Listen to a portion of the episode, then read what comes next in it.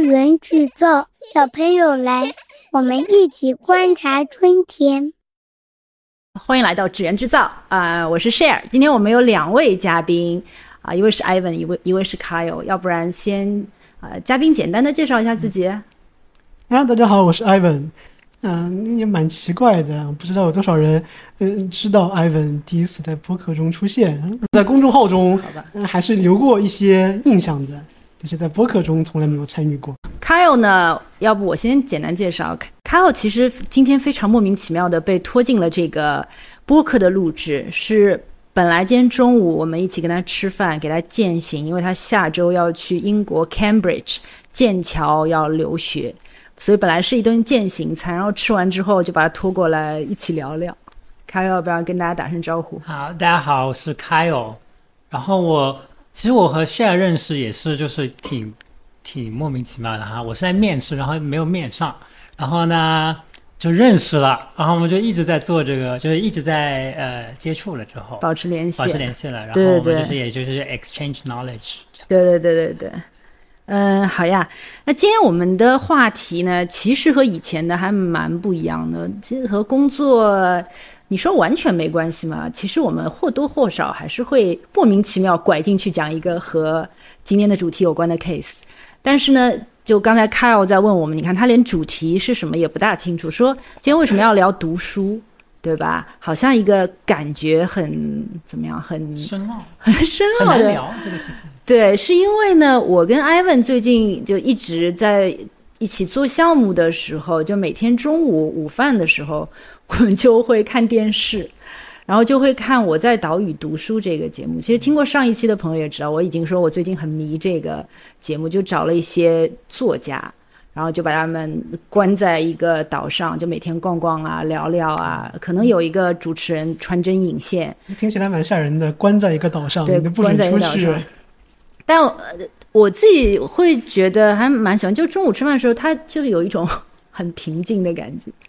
然后弄完之后，整体就很平静的，然后下午可以重新投入工作。那我要不然先问你们一个问题啊，呃，先是问一个简单的，是说你喜欢读书吗？随便，哦，读书这个事情很你喜欢看书？吗？你喜欢对吧？看书吗？读书，人家听上去像学校一样的感觉。看起来从来没有觉得自己是一个喜欢读书的人，只不过一直都有这个读书的习惯吧，每天会稍微看一看，然后一直在呃读一些书，然后就会莫名其妙发现，哎，我好像成了周围人中读书稍微多一点的那几个人吧。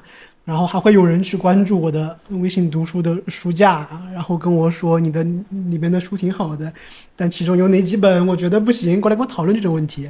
所以觉得，哎，好像我是不是也许能被称为一个爱读书的人了？我真的爱读书的人还要别人来认可的，就你自己爱不爱不知道的。我不觉得自己多爱，它只不过是我一个生活中的习惯罢了。OK，嗯我也蛮怕别人就是问我这个问题的，因为我、我个人觉得我不是一个经常看书的人，我可以这么说，就是因为因为大家都会主打就是说兴趣爱好里面就会有看书这一项，但是我在介介绍兴趣爱好的时候从来没有这一项。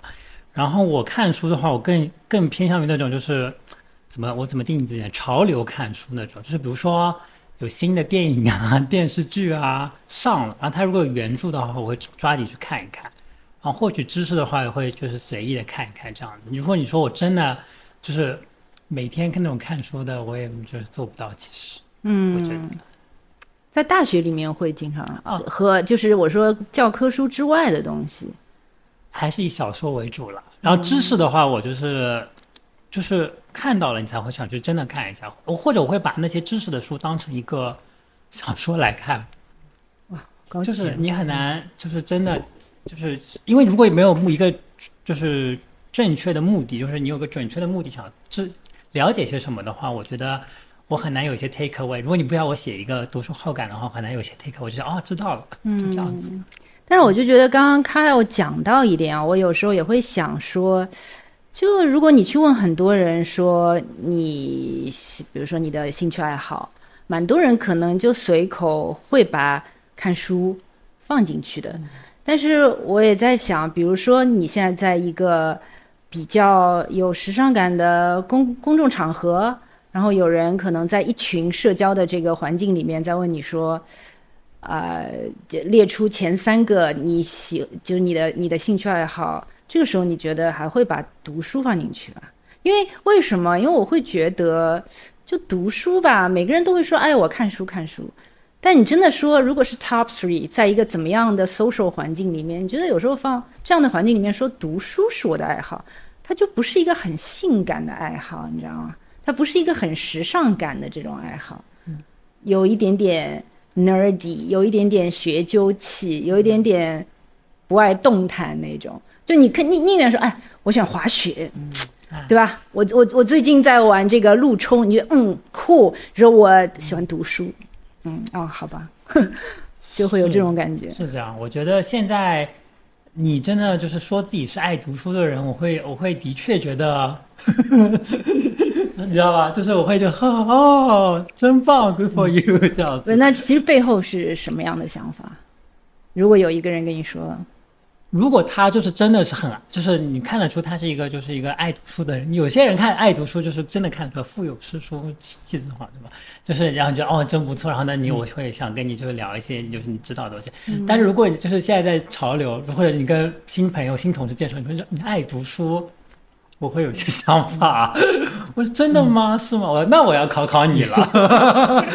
这样子。我当时还想过这个问题，因为如果你真的想，比如说说自己是个爱读书的人，因为读书这件事的门槛太低了。我我爱看书，我爱听音乐，我爱看电影，谁都可以这样讲。嗯，所以可能我会说，为了配得上我这样的爱好，我要去做一些事情，所以我会写一写看完书的读后感，每年会坚持写一个今年看完书的总结，写了三年了。有一些这样的东西，可能让我觉得自己稍微配得上把这个读书这件事当做是爱好吧。不然的话，只是说读书这件事太简单了，不像是呃路冲也好，滑雪也好这种事情，一听就是有一个门槛的。读书的门槛实在是太低了。对我有时候在呃地铁上。看到很多人拿着手机，其实你说网网网网上的这些书也在读书吗？我本来会觉得倒也蛮好的，有这种移动互联网，让更多的人开始读书了。但某种程度上也把就是读书这件事情的门槛要降得更低了，对啊。所以我们可以，我觉得这个问题呢，或许跟我们的本职工作 planner 的工作有点相关啊。就是大家在聊的时候也提到，你说你为什么读书？其实读书也有不同的目的，嗯，非常多元化的东西。我们来聊聊看，然后我会跟大家说一个我们之前做的 case。我们先聊聊看，说你、你的朋友、你看到过的，你说他们为什么读书？有一些什么样的驱动和目的在后面？像我平时上网的话，会看到有些人读书，他们特别爱读工具书，什么高效能人士的七个习惯。啊，什么 principle 原则这样的书，那当然这些书我举到的都是很好的书了，但是总是给我一种很功利的感觉。大家读书好像是为了啊成功，好像是为了啊工作更好。嗯，我不知道，但是这种读书的感觉会让我觉得太功利了，会觉得太累了。可能我更喜欢那些愿意去读一些小说也好、诗歌也好、历史也好没有用的书的人，会让我更钦佩一些。会觉得这样的人给我一种特别亲近的感觉。如果他愿意花时间在这些没有用的事情上的话，他一定是一个挺有趣的人。嗯嗯，对。但是我们现在我是觉得不用做评判嘛，他只是我们非常。客观的在看，你说现在这些人，大家百分之九十的人都可能拿着手机在读书。你说大家都有不同的目的，对吧？那刚才艾文有讲到的是，可能就是比较比较功利的。他那个功利，更多是说，哦，我真的学到一些所谓的知识或者是技巧，可以帮助我工作做得更好，那个事业上的这个发展会更好，类似这样的东西，这是一种嘛，对吧？对的。我觉得就是因为我你现在这么一问了，我就会想说，我很真的很少真的看到一个人在看书这件事情。如果我在办公室里看到我朋友在看书，一般性他们都是马上要交 deck，他们就是需要一些观点了，他们需要一些知识了，因为他们就是你做着做着，你做策略总会有一个知识不够的这个点的。那你就需要一些就是真的在这个领域很深入了解的一些人，他积累这么多年的观点啊，你再把它糅合一下，转化成一个自己的东西输出。也还是蛮工具性的读书，都是着急的事。就是你没有说我真的看完这个，就是我没有看到过，没有就是 with my own eyes 亲眼看到一个人，他就说啊，我去看着玩玩。的确没有看到过。我当我看到别人在看书，那个人就是真的就是都有事儿，他才会翻开这本书。嗯，明白。还有其他吗？哦，没事儿。那我接着讲，就是我们曾经啊，我做就是我们做过喜马拉雅，若干年前吧，也是想要去做这个品牌定位。那但是当时好像最后客户是觉得蛮好的，但是他觉得他不必要在那个阶段，因为那个我们是主动上去的，所以他觉得在那个阶段不必要去做这样的东西。但是呢，因为这个案子呢，其实我试着用那个 Neyscope 啊，你们没有用过 Neyscope 是吧？它其实可以分成若干个象限，但是呢，它基本上，比如比如说啊，它的那个横向的象限一般会是说叫 affiliation，就比较社交性的这种需求的东西，但因为它是 needs 嘛，对吧？然后右边可能是 individuality，更多是为自己的，就是和别人相关的一些需求和和自己更相关的需求。然后纵向的这个坐标呢，就是 extroverted，就更向外的一些需求，给别人看到的。对吧？然后那个 introvert 下面就是比较向内的，所以试着把这个东西还分成了所谓四个项，其实它还可以切割的更细。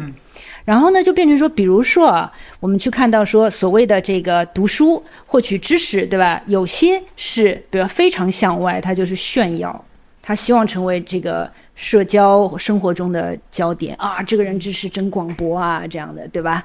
那有些呢，可能是说，他就比如说 for individuality，他同样是向外的，但是他不是为了说我要成为这些人这些 social 当中的一个这个亮点 spotlight，而是说我比如说作为个人个体发展需求的一个跳板，呃，你知道一些应该有的工具性的知识，这个工工作可能就能够给你了。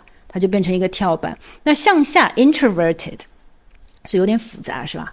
没关系，它就是有些呢，比如说啊，它是一个社交的入场券，对吧？它就是它不是为了向外面展示，它是向内的，但是它是为了融入这样的一个社交环境。比如说有些环境里面，你就是要讲到一些东西，你才能融进去的，不然人家觉得你傻逼，对吧？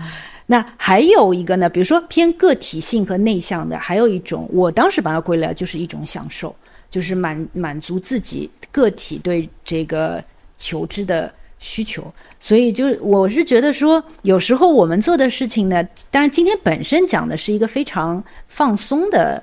话题就我们自己对兴趣的读书这件事情，但真正我们在做这个案子的时候，比如说喜马拉雅这样的东西的时候，就是还是会把它拆得很细，去分析说不同的人读书是什么样的需求目的。那我们比如喜马拉雅，我针对的是什么样的人？那我就也顺便说一下当时。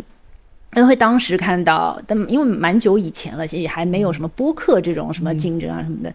那喜马拉雅当时有一个问题呢，就是它很杂嘛，对吧？它不是像那个时候得到啊这种的，包括知乎，知乎那个时候还还好，可能就是还是比较聚焦的，是一些比如说 well educated 啊，呃，比较注重在工具类的给你的东西。那喜马拉雅上其实当时最好的是那种什么故事连载还是什么东西？郭德纲相声。啊，郭德纲的相声啊，什么小说连载啊，这种东西，然后他的年龄层次也分得很大，所以我们后面会觉得说，其实他不是他，比如说得到给的是知识，但是喜马拉雅给的是见识，就他知识跟见识有什么区别？对我们，你们你们觉得有什么区别？我自己还是觉得有点区别的。我我自己觉得就是粗浅的说，很多时候，比如说我们说一个。农民，呃，不，不是看不起农民啊，就是你，比如说教育程度比较低的，我是觉得他未必有所谓的这种硬知识啊，对吧？但是这个人因为他的生活经历，他他就是他得得到的东西未必是这种工具类的书本，呃，这种系统化的东西教给你的这个这些所谓的硬知识，但是他对这个世界的认知，对生活的认知，这些是见识。所以那些连载故事这些东西。你说这算知识不啦？我不知道。但是他跟人家扯的时候，他可能哎，这人见识倒还挺多的。走南闯北见多对，走南闯北对吧？三教九流其实都可能见识很多，就是因为他的杂，他的人多，所以客户当时觉得还蛮有意思的一个定位，对吧？但是我觉得到后来还是因为创意做不出来，就很很多时候，我觉得创意还是要去理解。策略对吧？当然也一开始要跟策略做一个更深入的沟通，你也自己要看到说有没有可创意的落地性在那边。但我们也有点扯出去啊，就是就是好像有点扯到工作上去。我们继续回来，要不说说这个？那顺着喜马拉雅说，好像如果把喜马拉雅的音频也当做是一种内容形式的话，好像跟读书也蛮像的。它是一个更长时间的。呃，内容量很大的东西，或许今年今天这个时代，读书也不用局限于是书本。我们既然都已经把书的这个定义从纸质书扩展到电子书了，我觉得，呃，或许音频也好，视频也好，也可能是不同的形式吧。对，我觉得这个也蛮好的。你们现在比如说，类似于获取一些有趣的信息、知识、见识，还有一些什么样的渠道？就我们这种娱太娱乐性的，我们就我们就不讲了。比如说你刷刷抖音，看人家很奇奇怪怪的，对吧？地铁杀手这个我们就不讲了。正义之行。对对对对，呃，不是地铁地地铁判官是吧？地铁判官，对地铁判官。嗯，我倒是这两年从播客中获得了很多新的知识啊，就类似于东腔西调的《列国志》，我特别爱听施展讲。各个国家的故事帮我开拓了很多的眼界，然后通过他的很多知识介绍各个国家，我在深入去看书的时候会说，哦，原来这个观点是这个意思，这个国家是这种文化，帮我开拓了很多眼界。还有包括很多，呃，B 站的视频啦，那种，呃，有些 UP 主的视频真的内容质量特别高，特别长。我关注了一个 UP 主叫唠唠历史，他讲汉朝的历史就能够讲十几个小时，去仔细梳理每一个汉朝每代皇帝他的内政外交各个情况，也让我学到了很多。所以这种收获让我觉得远比去看书要来的快和生动。那包括声音，包括画面，各个结合起来了之后，让我对那段内容会有更深的理解和印象。嗯，我觉得倒蛮好的。嗯嗯，Carol 现在会用一些其他什么形式啊？我觉得，我觉得就是看书这个事情，如果是把它定义成学知识这个事情的话，我觉得就是有很多很多方法嘛。然后就从最快的开始的话，我就会去看。我觉得真的小红书啊什么真的还不错，他们有些知识类的博主。虽然我我不太就是我就关注着，但是他有的时候会跳出来。我现在手上。每天会刷出来，就是有一个讲符号学的，他会每天介绍一些符号的意义，他很快的会，他就给你很快的拉一遍这个脉络是什么，然后他现在怎么用的，啊，在哪里可以见到，哎，我觉得哦，学到，然后还有一些就是，但你会顺着这个再去看其他更。多的东西，对的，然后，然后就是我就要接下来讲，就是如果看到有意思的，呃，我之前还关注了一个，就是讲那个环境保护的，啊，他是讲就是怎么去管理那个海洋生物，就是水母爆发，他是专门讲怎么管理水母爆发的。那么，哎，你觉得就有一点意思吧？然后你去看一看，啊，他提到了这个技术是怎么，那怎么去查呢？你就得去查到这个研发这个技术的人，那么他肯定会有发论文，那么就是稍微慢点，就是去看论文，啊，论文会也会比较快的讲解这个东西。然后，然后再是书。一般虽然书是我最后寻找的一个途径了。如果真的要急着学知识的话，因为我觉得有的时候书这个量很大，然后它来龙去脉把你交代很清楚，然后它从第一章到你想真的看到东西的都在大概第十二章这种位置了，太久了。还是对，还是还是要一个快，一个高效，对吧？对的，而且就是对于这种就是抽就是像帖子啊什么的，我觉得他帮我抽象好拎重点了。哦，我觉得拎了重点之后，比我就是看一个真的来龙去脉会简单很多。哎，但我有我也有一个问题啊，那这些人的背景啊，这些人的正确性、权威性，这这个怎么去判断和确定呢？嗯，因为他们都是，他们等于是一个知识的中介，所以他们会告诉你这个观点是谁提的，所以你都可以去溯源的。如果你真的有兴趣的话，嗯。也是一个，一个是一个知识的大致的框架，一个是说，可能有一个像引线一样的东西给到你了。如果你真的想要去挖掘后面的东西的话，它这个影子已经在那边对了。，对我来说就是都是概论式的东嗯，西。都是概论是有个概论真的挺好的，因为有时候去看那些书，那个作者不会告诉你一个全貌的，他就在自己的问题里面深入的研究。可能一本书看完了之后，根本不知道在讲什么，那反倒是有这样的事情去先帮你拎一个骨架，你知道为什么有这个问题，这个问题大概有什么样的框架，去看的时候，相当于是在一个骨架里面填那些肉，倒是。呃，更清晰一点，你知道自己在哪儿，不然的话，一本书看完了之后，整个人彻底迷失掉了。我在看什么？对的，我同意。你也会先去，比如说网络上，呃，比如说视频，比如说短视频、播客，先了解一些框架性的东西啊。对，因为我看书没有那么的是需要知识，所以我是先有了一个播客帮我串起了一个框架，我可能有兴趣了之后再去看书，那效果是一样的，嗯，哪个先哪个后，嗯。就我我觉得我这两年还是有一些变化，因为呃大学里是有就只纯粹就是为了兴趣而看书，而且我觉得我们那个时候可能也没有像你们那么丰富的业余休闲的或者兴趣爱好的选择，对吧？但是呢，说实话，工作呃给我带来的一个影响不好的地方，当然也是时代的问题，就是很急躁、很功利，就只看工具的、有结果性的东西。但我我还是会发现，就是其实对人的个性或者你一些生活的不能说生活方式吧，生活节奏就带来了一些大的影响。我觉得我越来越急躁，越来越浮躁。我有一段时间我也跟 Ivan 说过嘛，他就是。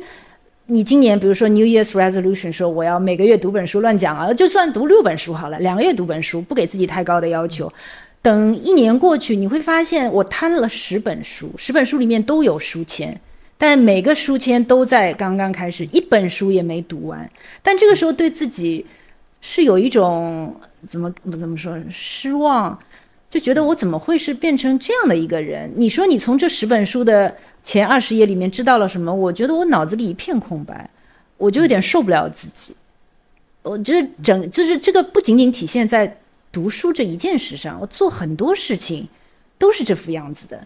我觉得这个很恐怖，所以我今年春节的时候正好是也是疫情刚刚过去的，因为我爸妈那个时候还没阳，所以我们很乖乖的关在家里，然后就想我要安安静静的读书，然后就从那个时候开始，好像慢慢慢慢能够把一些新的习惯去养成。但我觉得好的地方是内心变得比较平静，我觉得这个是一件。好，就是现在我又有点回到像大学时候，我我看这本书是就是因为我爱看这本书，也这本书你说能带给我的工作有什么时效性的东西没有的，但是我觉得内心很快乐。嗯，我倒是对自己从来没有过要把书看完的要求。我刚才聊播客之前翻了一下我的微信读书书架，哦，有好多书我就看了一半放下来，嗯放下来就放下来。如果我不去翻的话，我就不会想起来这本书。，OK，所以感兴趣的话看完就看完了，不感兴同意趣的话同意，再见就再见了。对，是是是，包括我，我不是前两天在看毛姆，有我就我很喜欢毛姆，然后看毛姆一本书叫，大概意思，它那个很长，叫什么书籍是可以随身携带的避难所啊之类的。然后他也说他读书的习惯。的确，那我觉得这个也是一个可能名人大家给你的一个安慰，就是不是说一定要一本书打开了，它就变成一个任务，一定要一口气读完。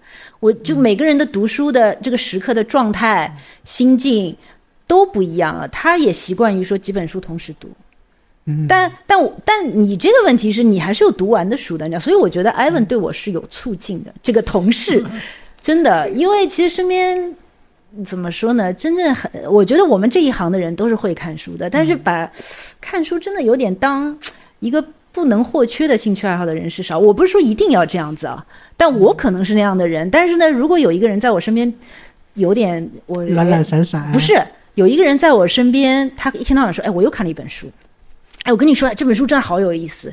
我以前也会觉得这人很烦的，后来我觉得其实有一些积极的作用的，因为我也想一把，我至少想把一本书看完吧，对吧？不管是哪一本书，对，所以我觉得就对，我来充当一个感谢你。减速器的角 色，你就每天鞭策我，我觉得蛮好的，蛮好的，那还是给看书这个事情，就是有点负担是吧？attach 了太多的价值在背后。如果你看一个，你看一个就是电视剧放到一半，你不会就是觉得有愧疚感吧？嗯。但你看书看到一半有愧疚感，我觉得这个就是一个，这是个问题，这是一个把书问题。看高了。哎，但我觉得这个我们也可以讨论，为什么？比如说一年下来，我看到有十本书打开了都没看完，我就是我不知道你们自己感觉你会有比较比较强的愧疚感吗？我不知道是愧疚感还是有一种对自己的失望。我觉得我怎么现在这件事情都做不到，就是我在造什么。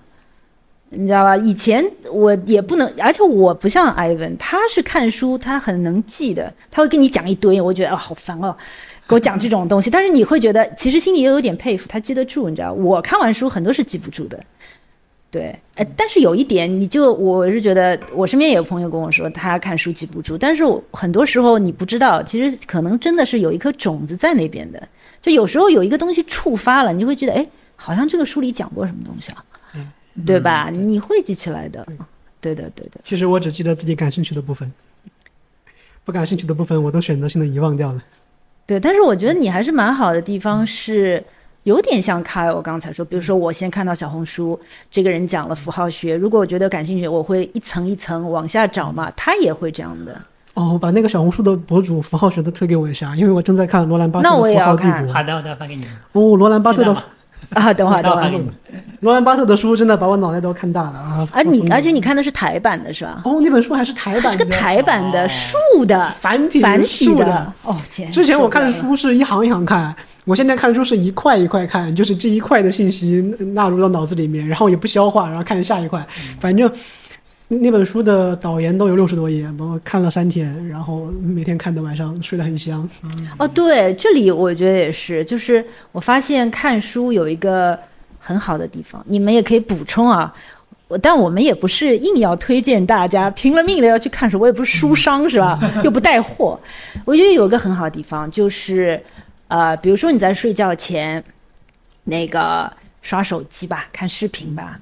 你就真的越刷越兴奋，所以我经常有时候看什么月下什么，弄到晚上一点钟、两点钟，你停不下来，你想把它看完。看书啊，虽然我们说，哎呀，我最近能够沉浸进去了，但是它晚上很催眠的，就很奇怪，就是很喜欢的书，但是到了该睡觉的点，你看着看着也会困的，自然的犯困。我觉得是一种自然的生生理的 schedule 被激化出来的。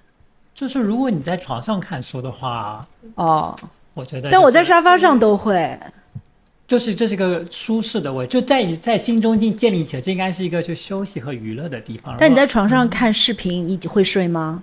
我果不会，啊因为那是娱乐的地方呀。在床上呀，啊，床上会睡，就上了床就该睡着了。我不会啊哎哦，好吧。就是我在床上，你知道我我是我是怎么看啊？到后来我是比如说坐坐着累了，对吧？我是头枕着枕头，然后把这个 pad 放在我旁边，我整个头就是枕在枕头上看，还是不会睡。哦，这个这个年纪跟书有没有什么关系呢？因为我刚忽然间想起来，我初中的时候晚上在被窝里面看《小时代》，能够看一个通宵。这跟年纪，那我年纪这么大了，在我在我在我十三岁的时候，啊那现在呢作为一个初中生，现在就困了嘛，现在就该睡了。不是不是，现在问题不是是你的十三岁和你的二十三岁比，是同样的，你在同样一个环境里，你看书和看视频或短视频比啊。对我那有没有可能就是书带给你的惊喜已经不如短视频了呢？你的就是对，但是这种生生化的刺激嘛，对吧？声音画面的刺激，那肯定呀。所以那就是会让你就是。但我觉得很好呀，我我觉得这是一件好事。我不并不想，不是我我并不想莫名其妙一定要每天晚上拖到一二点钟，然后就被他。然后你其实你一二点钟睡的时候啊，第一不能马上睡着，第二其实是有一些罪恶感的。为什么今天一定要看完了？我明明可以明天再看的，又不是电以前的电视连续剧只有周五有，对吧但是？那我就自然而然的去看书去。那个不是很好吗？但如果伴着书睡着，会让你刚才说的那个就是愧疚感和羞耻感更加增加、不会不会不会，不是你的以后你的那个心理负担又更重了。不会不会，因为为什么呢？是 这它是在你正常该睡觉的时候，那十点十十一点的时候，那你觉得很正常，这是我该困的时候。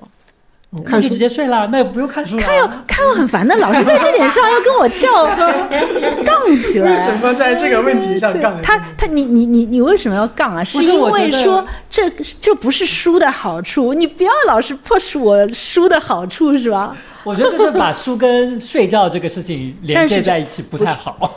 但我觉得这这倒是对的，因为我觉得是就是它的这个屏幕的声光电的对你的刺激和纸张。对啊，它就是这种刺激的作用，对神神经系统，我而且觉得而且书看起来它的那个。呃，一个一个的小的高潮是需要一段时间的。你看完这一章，可能最后来了一个高潮，然后它持续的久一点。而短视频或者说综艺就及是时的，啪啪一个接一个的，很多的神经很累的，一直在被刺激。对，所以就是放下短视频的时候，往往睡不着觉了。对，但看书就会觉得无聊的。我有时候看书看到二十分钟了之后，觉得会会会差不多了，刷两个视频吧，然后再继续看书。对，但我最近我觉得爱看书了之后，会发现哇，真的好多好书哦，就很觉得好开心哦。对啊，有的有的，哦，你们觉得聊到这儿，你们觉得看书这个事情是有鄙视链的吗？就比如肯定有有的有的有的，然后讲讲讲讲肯定，是的。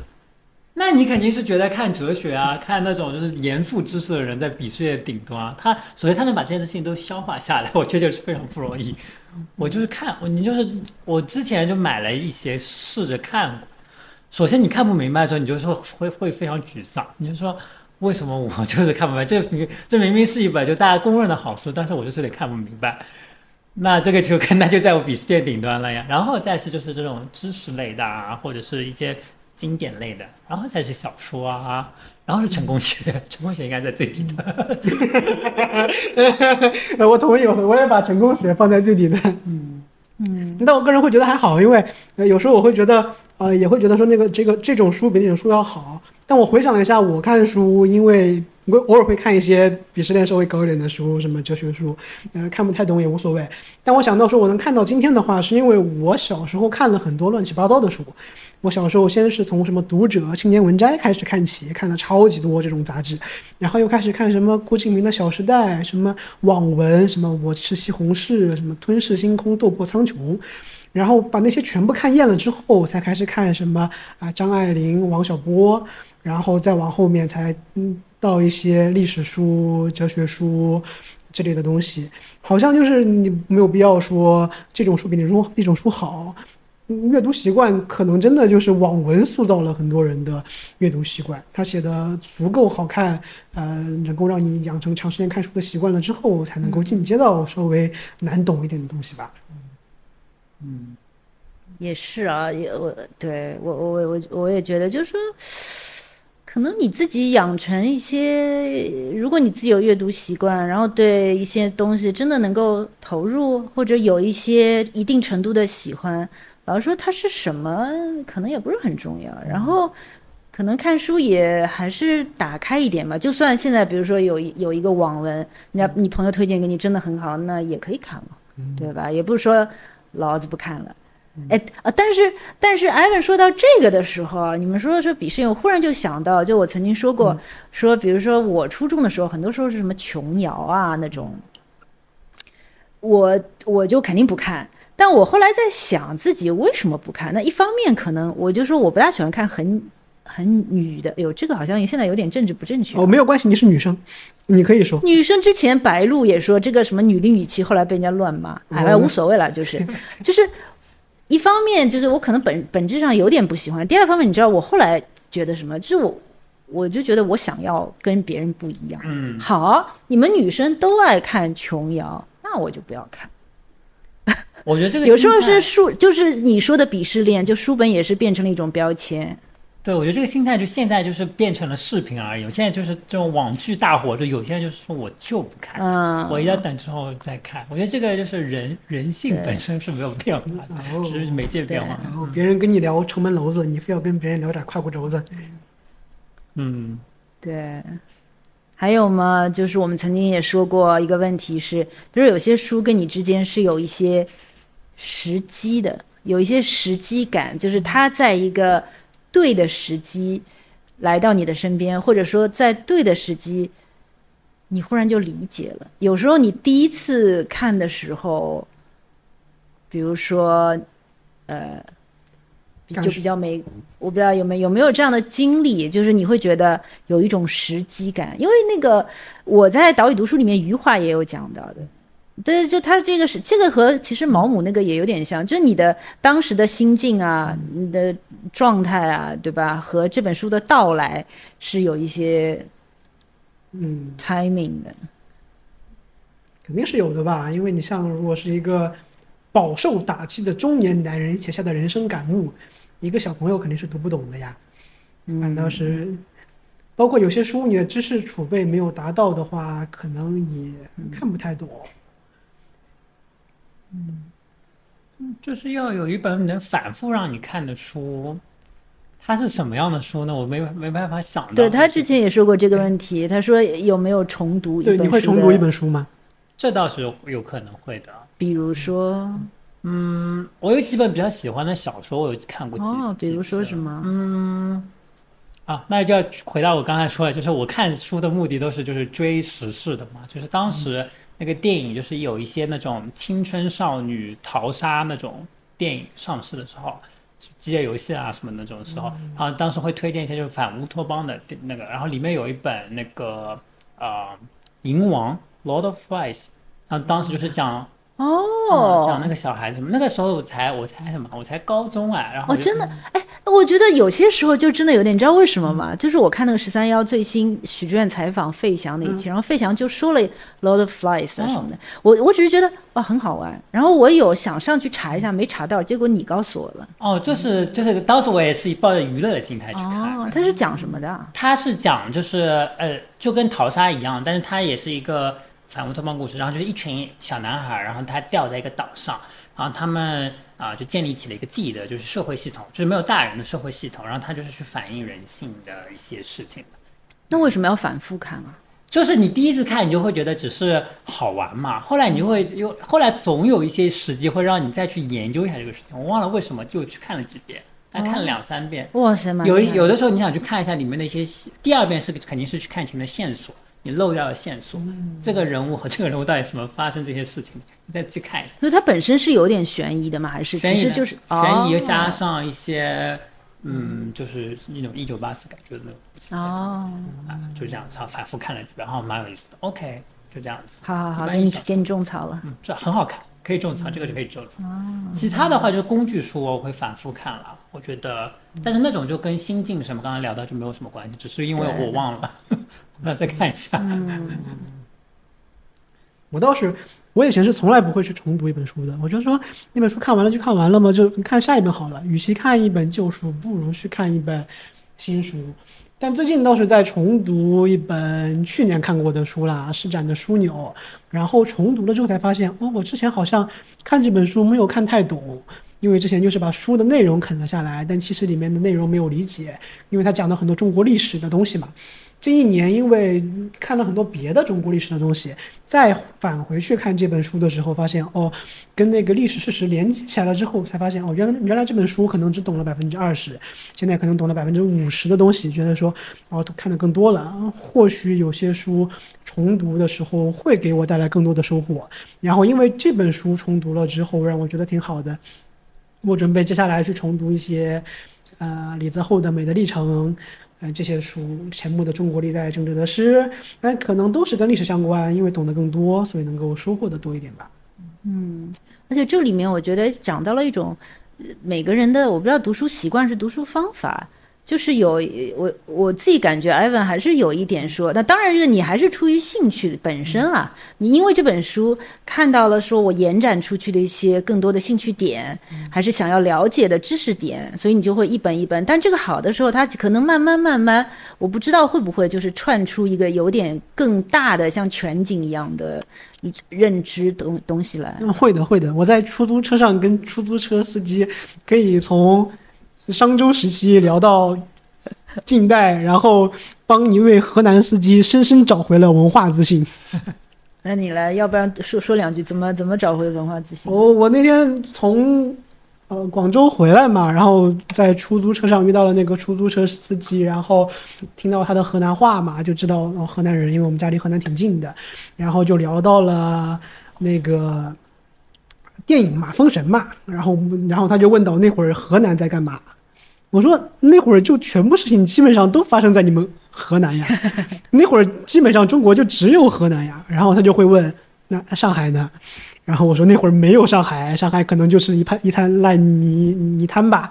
然后再往后说，那那你多跟我讲一点河南究竟怎么回事？然后我可能哇，这个出出租车司机还好好学啊、他可能对我每次跟他讲到，比如说，呃，唐朝的时候洛阳是呃那都城二都嘛，然后他们就会他就会立马问我说，那上海那个时候是什么样的？哎，我觉得他可能作为一个河南人，在上海当网约车司机，内心有这种不甘和愤懑的，就是为什么河南可能这么久经嗯经济也不好，然后又名声也不好，但在上海又过得上海人又过得这么好，那我河南的这种嗯地域骄傲感一直都没有。可能我帮他稍微说了一点历史的话，他就觉得哦，原来我们河南的历史这么伟大和辉煌，他可能那天晚上会稍微开心一点吧。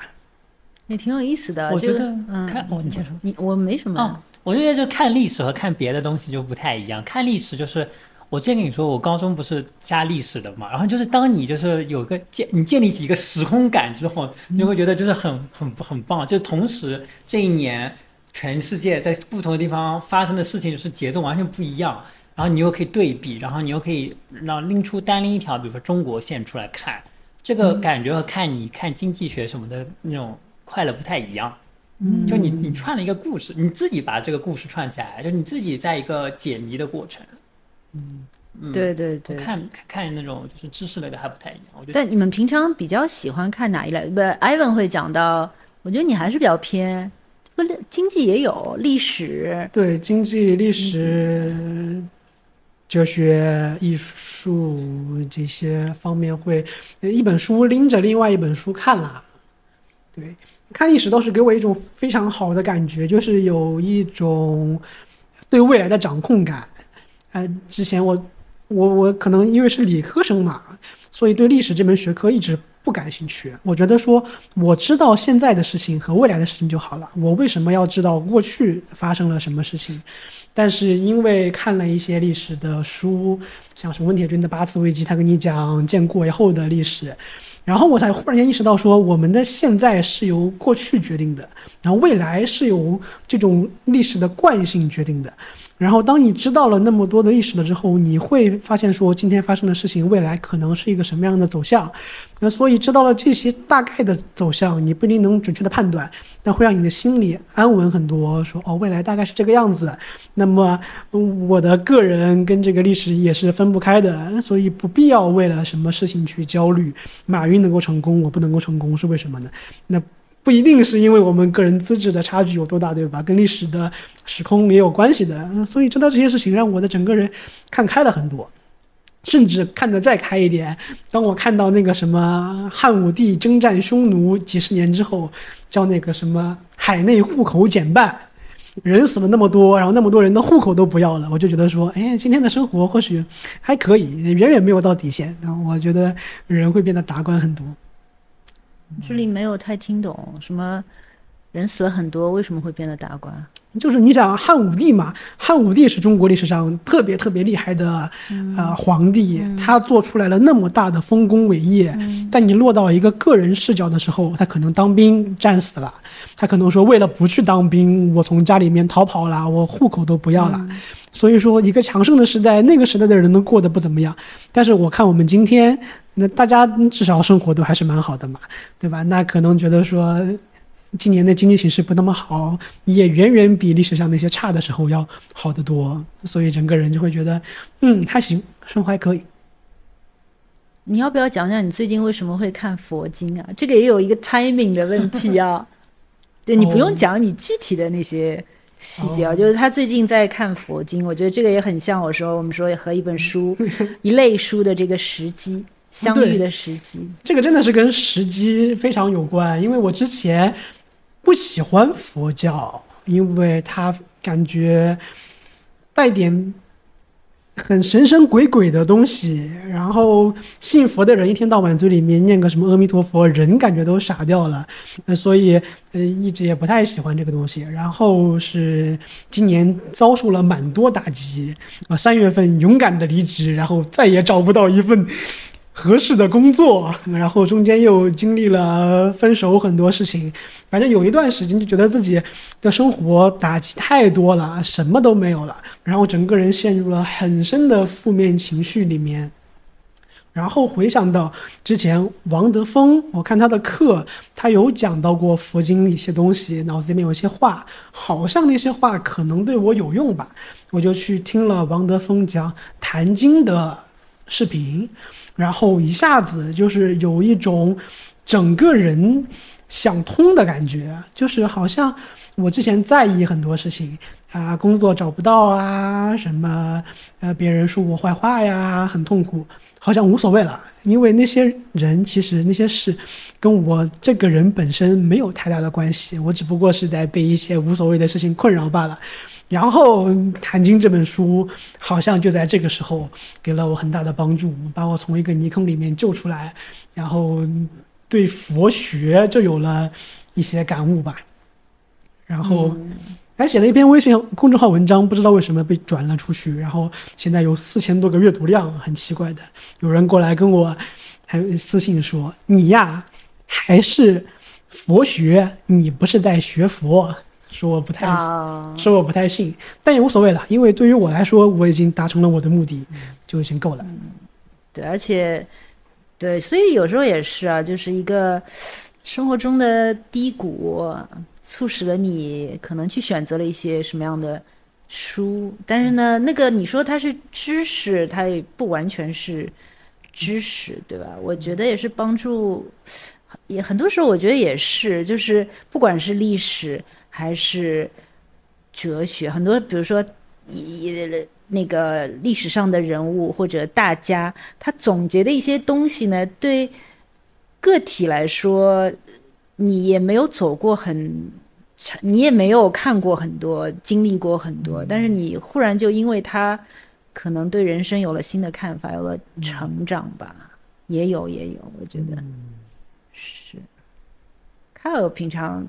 喜欢看，因为我本来一直以为你比较喜欢看社会偏社会学，嗯，呃，这么来讲吧，就是说社会学这种书呢，我只看过那种导论、导论类的，因为我也不是专门学这个的嘛。然后我没看过。对，然后我们，然后我们又是做这个 research 的，就是得稍微了解一些方法论，然后看看别人，就是就是有有几本大家都看过的，比如说。什么像人类学家一样思考啊，什么那种，就是他们怎么写那种，是你要学一下。好，反正这是一类。啊，另外嘛，就是刚才说的小说类的，就是我超爱，因为我小说类会有选择嘛？小说类听上去也是一个很大的，就是什么火了我看什么。比如最近最近刚刚说那种，就是之前看那种啊反乌托邦类的嘛，最近又有那个。啊，《羊毛战记》它是讲一个也是反乌托邦故事的，然后它有三本小说。那我想就是先知道就是 所有的一切，然后我就把书看完，就把三部曲都看完了。然后去年那个《沙丘》上映的时候，它也是第一部嘛，然后它有七本书，那我就买了一套看了起来，就这样子的一个过程。然后还有一些就是跟我就是专业有关的，然后我就是要深入一下的艺术类的或设计类的，嗯，啊，我就是会看一些这样的书，还蛮有意思的。哎，对我我觉得也是，就是有时候讲到什么和我们工作或者专业相关的东西，它也不是说好像都是这种枯燥的像工具书一样的东西。我们那次聊的时候也是啊，比如说我们做不同的项目，像我做叽里呱啦那种，呃，怎么孩子教育啊，怎么样是一种更先进的方法，有有些什么样不同的角度，我就会去看一些这种。比如说儿童教育类的，有一本书叫《园丁与木匠》，还是蛮有名的一个，也是教育学家，美国的。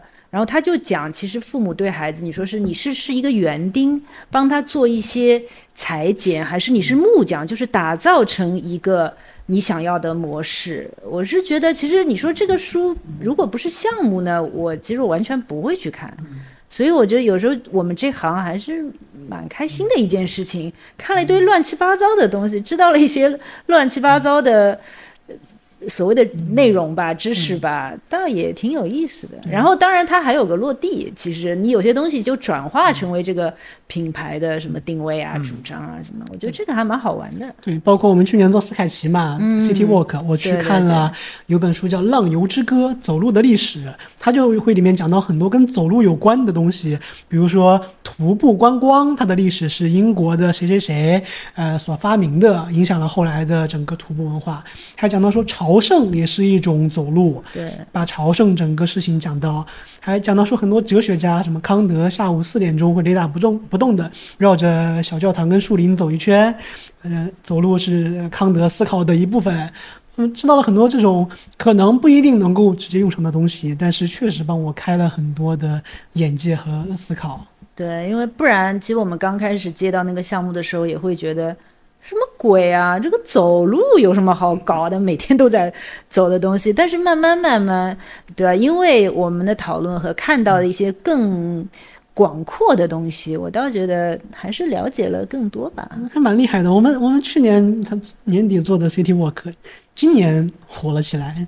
对，就蛮巧的，我觉得。当然，这也不是他们推起来的。是的，我们倒是研研究了一点点提前。对对对，就这个还蛮有意思。你有看过什么是和项目相关的，然后有那个吗？不会，哎，我觉得你们可能跟我们是不是有点不一样？那个工具就很工具类，是吧？因为我们比如说你要去做，哎，但我们也会做什么像文，比如说文化洞察，你可能甚至会去看一些和历史相关的东西，就是比如说那样一个年代是怎么怎么回事儿，然后和我们现在会有一些对比啊什么的。对，但是。这种都不会以看书为主，我都会就是还是抓取快的知识来做这些事情。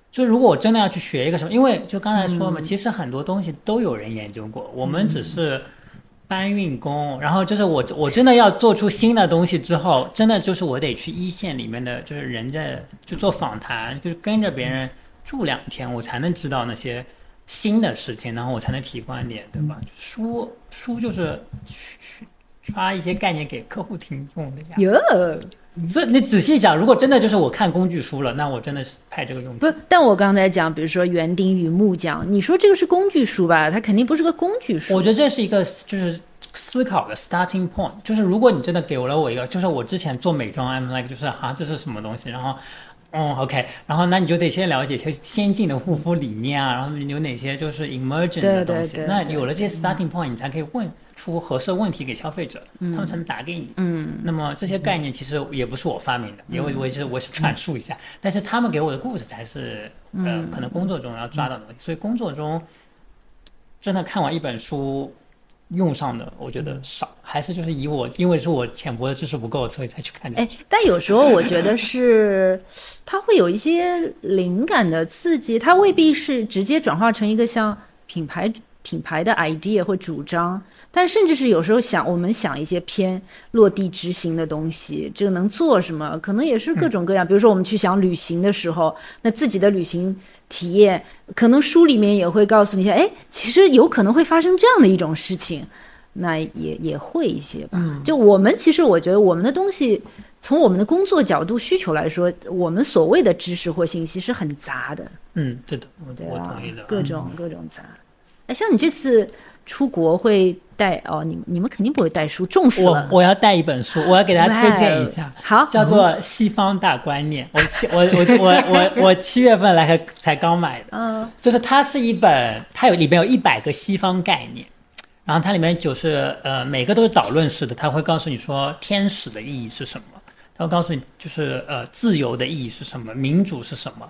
然后它每个里面就是有一个就是来龙去脉的介绍，然后它最后给你推荐那个就是二十本书，然后你可以溯源它整个知识是怎么出现。所以它又是一个像影子这样的东西，但是就是真的很不错。这本书我就当我就当小红书在刷，就有的时候我就没事就坐下来，它它一张才十几页大概，就就讲完整个这个概念的历史。我这本我已经感兴趣了。好好，快速快速。他他他今天已经推了好好推荐了好几本书，很好看啊！但这个一定要这个，但这个是只有纸质书吗？他哦是这样子的，他就是以前有印过，大概就是二十年前了，十年前，然后他最近重印了一次，大家抓紧买哦。不是我，不是我就卖书，但是我觉得这本书真的很不错，我买了之后看了一下，哦，真的很有趣，就引人入胜，整个故事。就这本我要背走，然后我还要可能再背一本那个人类学家那个思考那个本书带走。但这本不是人类学一个最初级的，够了，够用了，我觉得。我你为什么要带这样的书去啊？因为要去做一些就是呃 field work 嘛，那我还是要有的时候那些方法不知道了，就是还是得看一下。哦。然后我最近还下了一本那个就是也是那个书里面介绍的那个。英国皇家人类学会他出的那个什么人类学，他们以前是考察那种罪犯和农民用的那本书，里面有一些就古老方法论，我也下载在手机里哦，带走。其实你还不如哪天跟我们讲讲来人类学的一些我不懂的方法论，我没学过。其实我也一直想，我好像那本人类学的书也是，好像就是是。你刚才说的那本什么？人类学的，像人类学家一样，像人类学家一样思考。但我真的就是看了个头。其实我不是觉得没兴趣，但是就是现在书实在太多了，你知道？我觉得有一个问题就是买书的速度，那不管是电子书还是那个电子书，更加是这样，它那个成本很低，对，很快。我真的就只要看到，我现在啊，只要比如我看我在到底读书，你推荐的好两件事情：第一，我在豆瓣上把它给标注一下；第二是我赶紧去去搜微信读书里面有没有 存下来。那个书架上全是书，开心是蛮开心的哦。呃，更加买过就是看过了，买过就对，给大家推荐一个找资料的很好方法，就是你可以在微信读书里面搜一下，因为可以直接找到一本与之相关的官方书，它里面的信息会比你在外面找什么报告呀、公众号文章呀要。全面很多，你能够快速的找到。比如说，你举个具体的例子，我找哪方面的？比如说我们之前做无印良品的研究嘛，你就直接搜，它就会有他们起好的书呀，《无印良品世界观》。你看那个里面的书，比在外面看资料好多了，因为外面所有的资料基本上就是那本书里面的东西。但这个问题就是 Kyle 讲的嘛，那你看本书，你所付出的时间啊、精力的代价。啊，对，这个就是给大家一个搜索的方法吧，看你灵活使用嘛。嗯，那我觉得品牌的书还和就是概念性的书不一样，就是如果你要去看一个就是这个概念怎么形成的，比如说，想个，比如说就是。个户就美美美的这个概念怎么形成？那就是你要花很多时间去研究这些。但比如说，你就要去研究一个品牌，比如说 MUJI 啊什么的，有那种就是 B Book 那种，就是他这样对对对，那就一看就好了，那我就知道了，嗯，明天就可以上。不是，但问题就是你也可以在小红书上，人家直接讲一个案例给你，那个可能只有五分钟就讲完了，没有那么全。就像就像那个 Ivan，他看完之后，他写了几页 PPT，他给你讲一讲，就那么四五页，把它精华全讲完了。对，但是就是，但挺好的，还不错。对的，然后其实也是因为那个引申出去，又去看了什么第四消费时代啊这种东西。呃，对对，整个上个。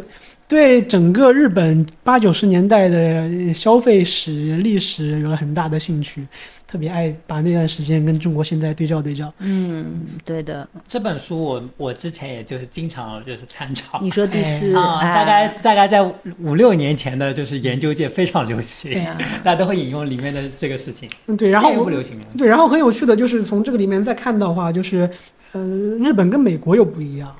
因为美国的消费史就没有像日本这样冲得很高，然后一下子沉寂的这样一段历史，所以还会去看一看美国的呃相关的历史。比如说看了什么书啊？呃，所以比如说没有找到很好的书，但我看了一本书叫《来自民间的叛逆》，它讲的是美国的民歌发展史，有讲到 Bob Dylan 啊，呃，Beatles 呀这样的东西，从侧面能够看到美国的历史发展是一个什么样子，让我对什么嬉皮士文化有了很深的理解。原来是这么回事。嗯，然后你们看完书，像 Ivan，我知道是呃会写点东西的，他他很滑稽的地方是。他以前我刚开始叫他写公众号的时候，他不确定自己能不能写东西，然后开始写了之后，有一种一发不可收拾的感觉，自己又开了个公众号，开始要写读后感啊，对吧？各种各样的东西也蛮好玩的，有时候也是一种自己不知道的潜力被开发出来了。对对对，被开发了出来。之前只是以为自己话比较多，没有想到自己能把那么多话写在纸上，写的也很多。对，挺有意思的。就我刚刚也在问 Kyle 说，出国会不会带带一些特定的书嘛？那尤其你现在如果存在这种电子书，那就真的也不稀奇了。你会带一些纸质书，说我其实已经非常重了，六十公斤的行李里面扛两本书，像。Ivan 从呃这个成都或者从说从武汉到上海来，有专门带一些纸质书吗？有有带一些书过来，有些大学的课本我还带着呢，什么经济博弈论这样的东西，有很多的书也搬了我蛮久的，所以每次搬家都很痛苦，就是书可能装起来也没有那么多一箱吧。但搬家师傅来搬的时候，抬所有的行李都还脸神色不变，一搬书，整个人的表情变了，严肃了起来，豆大的汗珠流下来，然后说得加钱。哎，现在你们现在还会去买纸质书吗？什么情况下会买纸质书啊？一个是没有电子书，对，没有电子书。然后我会买很多画册。刚才有聊到，就是找灵感这个事情。我我们我们做 design 的嘛，design 有很多 visually 的 inspiration，那只能看画册。画册就是在手机上看和书上看就是不一样。对，这倒是的。只能我会我家里有蛮多画册的。那你就是，那你这个就没法，而且画册特别重，因为纸质画册都这么大的，对，就是这样。这个就没法带。然后还有一些就是心仪的书吧，就是比如说我们讲好像讲什么是我心仪的书。或者打折了吧，就这么说吧，就打折了，然后又是我想看的，我就买，我就买个纸质书，因为我觉得纸质书和电子书看的感觉真的不一样。就又聊到以前这种话题了，我觉得电子书我看了这么久，就是还是缺乏一点感，你也不知道你看到哪里了，嗯，就是没有一个实实物化的概念，然后你也不知道这个东西看完了之后你会不会想想再看一次。如果电子书你感觉就是看过就看过了。哎，但我现在觉得电子书有一个好的地方。我以前会觉得纸质书，比如说我有时候会在上面会划一下，然后折一页，我就觉得下次去看的时候，我有可能我要去找的时候，我会找得到，你知道吧？我就觉得电子书我怎么找这一堆乱七八糟的。但我现在有时候你只就是 highlight 出来，就 highlight 它就可能把这个存进去了。我可能这个书就有一个 folder，就有一些我曾经 highlight 过的东西，这个倒也可以。不然我觉得翻起来非常不方便。但的确轻啊。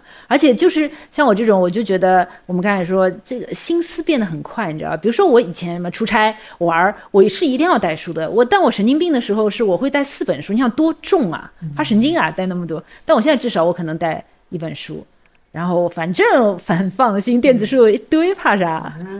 想看啥就看啥。是是是。嗯，对啊，我会我会在家里面留摄影集，都跟画册一样，超级重，又重又大，但那个东西又完全没有办法拿电子书看，所以我有时候会奖励自己买一本摄影集，它又很贵，对，然后别的书就是能有电子书的，我一律不会留纸质书，搬家实在是太重啊，就你的搬家的时候纸质书就不要了是吧？就是电子书有的我就不会买纸质书了，嗯，然后有的话也会把它给送出去。不过也是，我就发现，就是慢慢慢慢习惯会改变你。我觉得我们这一代一开始你电子书出来的时候，你肯定还是有很多不习惯。你喜欢什么书香啊，什么翻书的声音啊，但现在你还是感受到它的方便啊。所以你我现在如果看到一本书，对吧？我会首先去，可能我首先真的是去微信读书上看一下的。嗯，如果那个上面没有，那我可能再下单买纸质的，或者等一等。就没有那么着急的话，就等一等。嗯，我觉得，但你设计类的可能就不一样了，是吧？都是要那个买。但是我觉得那种就是文字类的书，我也会想买，特别是工具类的。一个是它会反复，而且我觉得就跟可能跟书没有关，就是它它是个很适合装饰家的一个东西。你家很多书吗？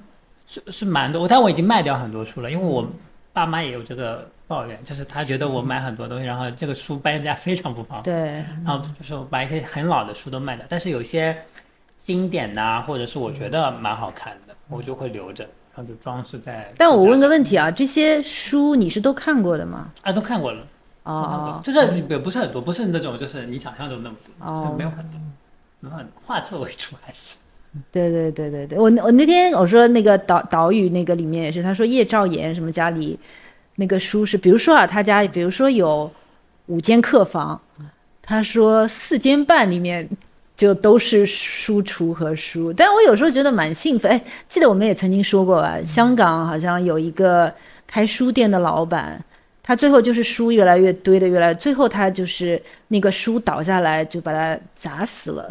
但有时候就你说有点荒诞嘛？有点荒诞，但是也觉得有时候一个人在自己喜欢的又做了一辈子的事情上死去，未未必不是一件 值得庆幸的事情啊。死得其所。嗯，他开心了就是。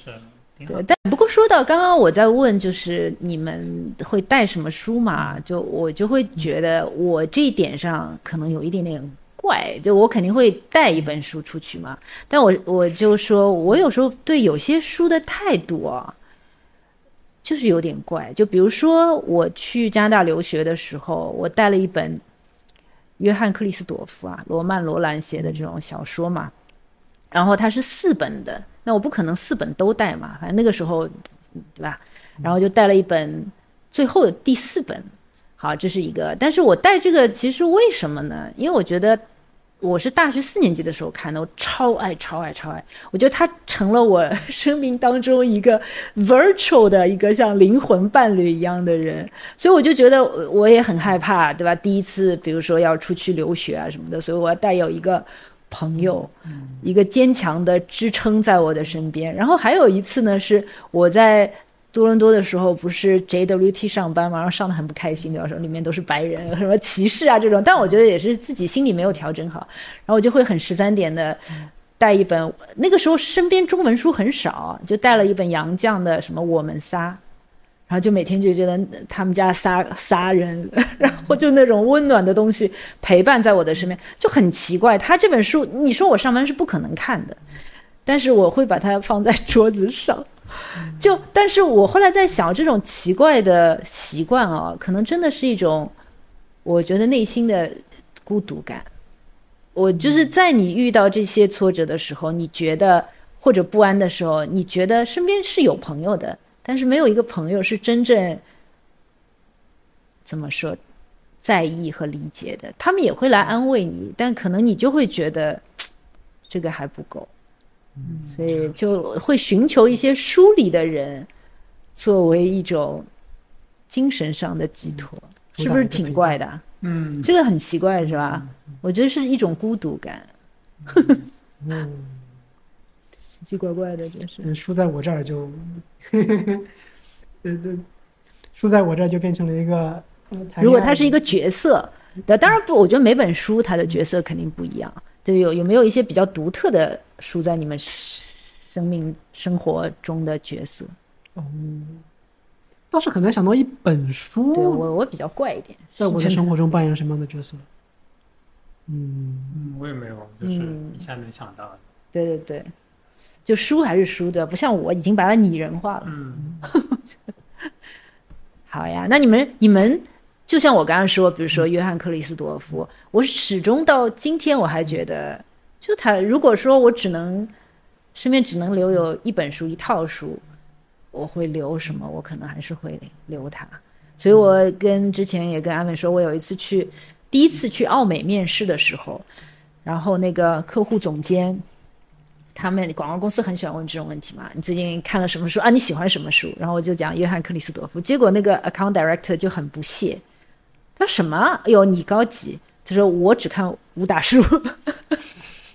你何必要问这种问题呢？但是书本身，你看书又变成了一种标签，嗯嗯，他让你感觉你和他是两种人，你就有点矫情、装逼，对吧？我们这种，你看实在。什么时候区分开来了？看武打书居然还变得高级了一点了，想不通，想不通。但我武打书以前倒是看的，你你们看吗？我没看。然后我看的网文不都是武打的吗？我们哎，所以你们像金庸这种已经不看了是吧？哎，哦，在哦，连金庸这种书也是一代一代的了。我没看过，真的就是一代和一代的书。你们那个时候看金庸啊，梁羽生啊，啊，我们这个时候就是什么，呃。天蚕土豆，我吃西红柿，这种就是瓜果蔬菜类的作者写的各种莫名其妙的网文小说，然后名字都什么斗破苍穹、吞噬星空这种大的不得了的，然后所有的书的内容都一样的，然后主角的名字换一换，然后设定换一换，所以这种东西也是你前面说的，让你看着看着最后看厌了，是吧？对，然后就进入到呃新一类的选择当中。对，因为看到最后就是一章小说嘛，它是会每天更新一章到三章嘛。他只要写一个开头，我就觉得哦，你下面大概要写这些故事的，我就觉得太无聊了。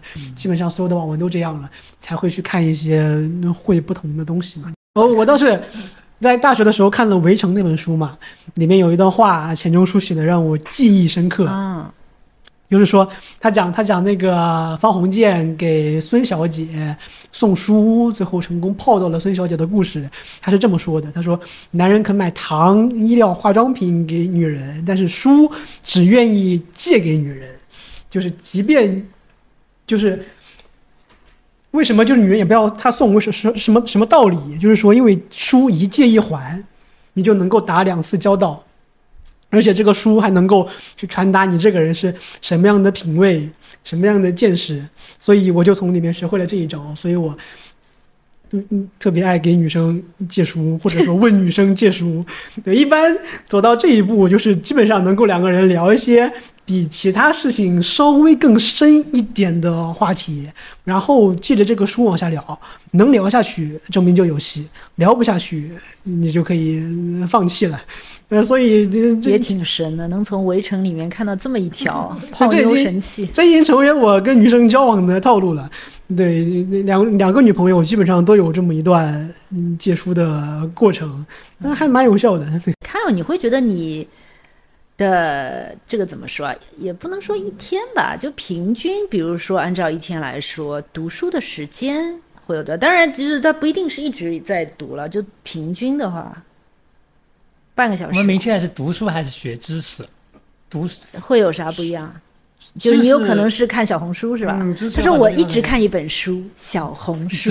知识有很多地方可以学 啊，对对对，还有就是视频网站 啊，对对对对吧？但是你刚刚聊的时候，我也觉得其实你存的书、看的书，还是有一些对，至至至少至少有一个习惯在做这件事情的呀。就是我要看书都是很紧急的，就是要看了，我咵就看完了。所以你刚刚说的那种，比如说那七七七本书的这种，你也很快就能看完。哦，七本书的看了一会因为它就是还没翻译，然后现在就是慢慢在看，慢慢慢慢慢看。翻译完的中文书很快，你看书快吗？中文书很快。哇塞，超厉害！但是英文书就是真的不行。现在现在我有我我有看到朋友在小红书上推荐什么怎么样？这个大概的意思就是怎么样很快的。看完一本书，然后那个人就说：“哎呀，其实这种工具书你都可以用这个方法，但是我推荐你两本，比如说这种有点像经典的小说，劝你不要用这个方法。”嗯，哦，真的，我觉得小说跟那个知识类的书还非常不一样。就我之前不爱，没有那么多看小说，因为我觉得小说，呃，没有什么知识获取的快乐。看什么历史哲学会让我觉得自己学到点什么东西。但我有时候会觉得那个东西就变成他那个吹牛的。资本，哎，对，晚上前一天晚上家里面看到了之后，第二天早上，哎，希尔，我跟你讲，我晚上看了什么东西。希尔说：“你可以不要说了吧。”但最后觉得，最近忽然间想，就是觉得有些小说反倒是带来那种情感性的呃共鸣，会给我留下更深刻的印象。看到什么知识书的知识大概都忘记了，但是有些书的情绪会让我记得很久。我之前看班宇的《逍遥游》，《逍遥游》这篇短篇小说集里面那一篇《逍遥游》，最后他的。那个画面我记得很清楚，就是那个得了绝症的小姑娘回家，发现她单身的老爸在跟另外一个中年女性约会，她就不好意思进去，坐在躺在冬天躺在家门口的板车上，然后下着大雪，他穿着一身红衣服，那个画面往上拉，越拉越。越拉越高，然后人越来越小。你说这个是书了，书我的脑子给了你那种画面感，对脑子这个画面，这个印象，那种悲凉的感觉一直在我脑子里面绕呀绕呀绕。每次想到都会觉得，呃，整个人会回到看那个篇小说的时候。嗯，所以觉得好像看看小说也蛮好的。然后我就去看了《繁花》，那完全看不进去。哦，对，这个也是，就是他导语里面有说。有些作家喜欢用方言写作，但是呢，他们其中一个人啊是说，他觉得方言写作最写的最好的一种那个呈现是你虽然是用方言，但是不管是哪里的人都还能够看懂。因为像《繁花》，我肯定觉得对你是有障碍，就包括对我，对上海人，我也觉得是有点障碍。我就我可能也是因为打破了一些惯常的读书习惯，就你看着觉得好辛苦哦，这个东西我要把它在脑子里转化一下，转成上海话的。对，脑子里面那个读书的声音一定是上海话，即便我不会讲上海话，也要装作一个人在但是你听你看得懂吗？大概能看懂。哦，对，这倒也是八九不离十，可能有的，但是呢是比较辛苦的。一些修辞、一些书法就很怪。对对对，什么叫那个人叫什么来着？震声，震声不响，就说他好像沉默了不说话啊？我我想，想啊。对，就这个，对他不响是什么意思，对吧？对我大概能够理理解到是个什么意思。哦响声的响，不响。然后这个这倒也是重复的出现，重但我觉得小复的出现。说就是反而是我觉得看比较快的，然后但是那种就专业书，我就是得花点时间，就能记住一些里面他他想传达的情绪的。他有些有些还是会输出一些观点的嘛。对。小说有的时候看过之后，真的我忘了。嗯，哦，算了，然后就这样。哎，但是我前两天也发了一个那个有点像插画一样的东西，我也蛮认。他就是比如说他插画是两个人嘛，一个是在看像视频这样的东西，那个就是他看到什么就是什么。然后还有个人在看书，然后就是背后的这个像呃投影一样的东西，其实就是他脑海中浮现，那个就是一个巨大的想象，就有点像你刚才说的那种，就是那个世界是很繁复、很充满想象的东西。我其实某种程度上我我也比较认同，就视频的很多东西就是看到什么就是什么，因为他反正都已经给了嘛，给的很多了已经。所以当书拍成剧的时候，就有很多时候你就会觉得那个角色你脑子里面的角色不贴，嗯你的脑子里面会有另外一个角色在。所以当从书从文字变成了画面的时候，感觉会折损很多想象的空间。嗯，这个这个我倒是蛮同意的。我我我我都是看了剧才开始看书的，就是第一部剧出来之后，你现在已经有一个基本是有，你看去看书，你就会带入那些情节。然后之前就是《三体》哎，但是那你的你等于是说剧出来了，其实剧的有些人物形象，你去已经呃带入了书里面的了。对的，然后我就是可以，哦我然后然后我才可以有个就是整个故事怎么展开的这个想法。你说《三体》然后《？三体》当时就是还没有出剧的时候，我那个是我先看了书的，对，就是我就完全没有办法想象那件事情啊。我后来我就发现好像不能这么做这个事情。现在就是有些刚刚出来的小说，你看了，我现在就是有一点没办法想象这件事情。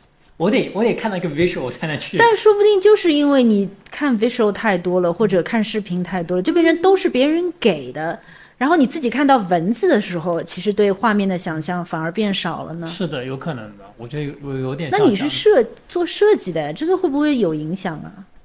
没有，我是做设计研究的，我给设计师输入输入文字和图片。其实你最后发现，我好像拼了命的要 Kyle 去读书一样，然后我在拼命的给他洗脑的感觉。我看我看书很多的，对对对虽然凯尔一直说自己不看书不看书，但是从呃，行间凯尔马上要去英国读书了，这个就真的读书了读，论文，天天从早读到晚哦。读论文还可以。我觉得读论文就是那种我刚刚说的，就十几页内的东西，啊，还还蛮能专注看完的。嗯书 书真的就是有点有点挑战。但我觉得你们给我感觉，你们应该也会有很多这个像课外的书籍，阅就阅读量其实会蛮大的要的的。要的，嗯，那就是硬着头皮也是可以看的嘛。之前对对对以前也是这么过来的嘛。对对对对对，哎，就但有时候也是啊，我觉得那个时候有些时候就强压着，还是不管是塞进去的还是什么，还是还是填了很多东西在里面啊。现在就是很多东西，真的就是全靠你自觉自愿的，愿不愿意给自己填一填吧一点什么东西。我有时候还蛮羡慕，就是岛屿读书这样的一个节目里面的那些人吧。我觉得有几点是我很喜欢的东西。第一呢是读书这件事情，我觉得还是蛮妙的。然后他们有时候因为本身是作家嘛，然后就是专业在上面，所以他们这个记性就觉得怎么这么好的？某突然说到一个话题，他就会想到某一个国家的某一个作家的某一篇文章里面的某一段讲到什么一句话。然后呢，我有，因为他们又是偏文学类的书籍，所以有些东西呢，他就会比较讲到细节，但是还是会蛮打动人。比如说他，我记得举了个例子说，怎么去描写一个孩子对一个逝去父亲的这种感情。他就说，他比如说父亲逝去了，然后他有一天去整理这个，比如说呃呃呃沐浴沐浴这个叫 washroom 的。反正这个一个柜子吧，卫生间的客户用品。来打开这个柜子的时候，然后就看到父亲用的这个剃须刀嘛，他想把它清洁一下，然后清洁的时候就掉下来一些碎屑的胡须。然后他这个里面忽然闻到了父亲的味道，然后那些作家在聊的时候，我也觉得哇哦，这个好棒啊！因为他们会觉得这个肯定是一个真实的细节，想是想不到的。就是我我可能还是会觉得，我不知道你们啊，就是可能我们小时候有时候还是经受了一些所谓文学的，嗯。我不知道是教育还是一些经历的东西，就你会能够感受到哇，这些文学细节倒是真的很美好。就我我觉得讨论这些东西本身是美好的。第二呢是说，这些朋友也已经认识好好多年了，大家在一群有共同爱好的、互相彼此了解的朋友，在一个很安静松弛的环境里讨论一些大家都感兴趣的话题，我觉得哇，这个也实在太美美妙了吧！这个就是我的理想生活啊，感觉嗯。对啊，就像那个时候，呃，看陈丹青那个木心写的文学回忆录，我也觉得哇，那个好美好啊！就是大家可能在纽约，其实是求生嘛，那个时候不很不容易啊，打工的打工，读书的读书。但是他可能到星期六、星期天的时候，会不管多远，跑到木心家里啊，其实不是木心家里啊，就是另外一个朋友的家里听木心去，其实是聊这些东西没有用的呀，对啊，对他们实际的生活没有任何用处。但是那种聚集在一起听一些感兴趣的东西，文学，就成为他生活当中记忆当中的一个亮点了。那感觉是不是那种追求这种无用的美好的时间已经过去了？我们现在好像太喜欢去先评判一个东西有用或者没有用，那就选择做或者不做某件事，就好像有点太紧绷了吧。但你说读书有没有用呢？我昨晚在听一个关于娱乐圈的博客，他们在讨论质子团后面大家的发展，就会用一个标准叫做这个人看起来有没有读过书，就觉得说孙杨是谁呀？孙杨不是里面的吧？啊，反正他们聊到了孙杨，我的一个香港，就是孤注一掷里面一个香港人哦，他干嘛？他们就说到孙杨看起来就像是读过书的人。然后他的选择呀，包括跟粉丝的关系呀，就会觉得说这个人会走很远。然后质子团很多的小鲜肉们，虽然现在也很受欢迎，但是可能相比之下，读书并没有显得那么多，就容易被粉丝绑架，后面可能会怎么样怎么样。所以这是一个非常娱乐圈的博客，大家好像现在在评价娱乐圈的各个小鲜肉也好，明星也好的时候，会把都没读过书。当做一个，哎，但我有时候我也不是特别认同，好像我记得也是谁，呃，我不知道哪一个人啊，忘记了，就说过这种。其实很多时候，比如说读书读的多的人，就是他其实那种 stereotype 会反而更严重。好像也是美国，就是做过一些社会学的实验，类似这样的东西，我觉得有点道理的，就是。很多时候，你有时候也也是，比如说知识分子啊，什么是被一些观念捆绑的？因为你看过太多的东西，你在内心就是有了做了一些所谓的正确的、对的、高级的、低级的判断，就很容易被这种观念捆绑。所以我觉得这个也是见识和知识不一样的地方。哎，对的。然后谭金中也有类似的话，就是那个，嗯。六祖慧能嘛，在舂米房里面请别人帮他在墙上写那个“本来无一物，何处尘埃”，别人不愿意帮他写，他就道德绑架人家说：“下下人有上上智，就是最下等的人有最上等的智慧。”把别人吓了一跳，别人就帮他写了。就大概也是说这个道理，就是你知道的东西越多，反而你的那个成见越多，反而你是没有那些每天在忙着生活的人所感受到的那些真实，活出了那些自我。也是也是，还有呢，我以前看到过，也是一幅漫画，它就是三个算三个人好了，然后他们是，比如说一个是这么站着，一个是站在一个什么柜子上，对吧？还有一个站在一个云梯上，其实就是你看你读的书嘛，你一开始可能普通的站着这个人是觉得，哎，这个下面好像世界还是蛮好的。当中的人，就像我觉得是我们这种人，看嘛看了点书，但你其实我觉得沧海一粟，然后你看见的全是人间苦难，这个人间就像地狱一样。但真的是，当然要很多很多人真的得到还是怎么样之后，又会看到云淡风轻啊，美好风景的东西。所以有有时候也要当心一点，我觉得也是对自己其实是有一些。捆绑的，对吧？自以为自己，哎呦，老子看了很多书，对吧？但其实也真的是很小一点点嘛。嗯，是的，是的。不过我就觉得还是享享受吧，享受读书。但也看不完了。对，也不要有什么鄙视链这种东西。所以这期听不听也无所谓，这一期啊，就主打一个陪伴。对对对，反正我觉得里面还是你们讲到一些很好的书，反正我听的已经有点心痒了。就是，但这个不好的地方就是又开始在那个对种草了，在那个书柜里面加很多书，什么时候看完？然后很多东西我觉得就是买的时候很兴奋的，过了一段时间，因为不是一段时间，过了好多年，你发现真的碰也没碰过这样的书。嗯，你有吧？比较少，比较少，本来就不做很多买不买很多书，嗯，蛮好的。因为我看的还是都是画册，就是。那你画册都看完吗？画册当然看完了，嗯，但是。但我有买过画册不看完的。那我觉得哇，好棒啊，好厚啊，这个 主题好漂亮啊，就放在桌子上，就哎呦这么厚，英文的不想看了。装饰品。要等等我下次有心情的时候再看。嗯。你你挺好的，我就是我买的速度比看的速度，我看书又不快，而且。但我一买书也是一起买的，就是十本一起买，然后。哦，因为我就十本连着一起看完了，猛看了，抓紧看嘛，就是买了就看嘛。哦，但是就是蛮好的，但这个习惯我觉得还蛮。因为现在都因为哦，那我再最后再聊个问题，就是现在都不去图书馆了嘛，对吧？所以现在就是买书都，就是你选的书都是自己来选了，你们没有办法，就是说真的，一本本可以天看个十页挑一挑。嗯嗯。书店我也不怎么去了，所以就是。哦，我跟你讲一个我在书店买书的故事。有一天我跟我的朋友在那个。哪个地方呀？吃饭，吃完饭了之后去地铁站，然后路过福州路，对吧？对，福州路专门卖书的。对，然后有一家书店要倒闭了，然后门外写了很多纸，三折。然后那个书，呃，书店超级大，里面有超级多的书，我就进去逛了一圈，然后在里面买了一本三折的钱，八十块买了一本，呃，摄影集，叫《艰难时代》。